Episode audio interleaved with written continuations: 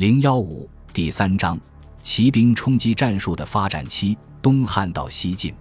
经过汉武帝、宣帝时对匈奴的大规模战争，汉军骑兵战术逐渐从骑射向冲击转变。西汉骑兵面临的主要对手是擅长骑射的匈奴游牧族骑兵。到王莽、刘秀时期的内战中，参战各方都是以步兵为主力的中原军队，这和秦末大起义到刘邦建汉的战争很相似。但不同的是，两汉之交的骑兵已经继承了对匈奴战争中摸索出来的冲击战术经验，并开始尝试用这种战术对中原步兵作战。所以在新莽末、东汉初的战争中，骑兵的重要性上升，运用也更为广泛。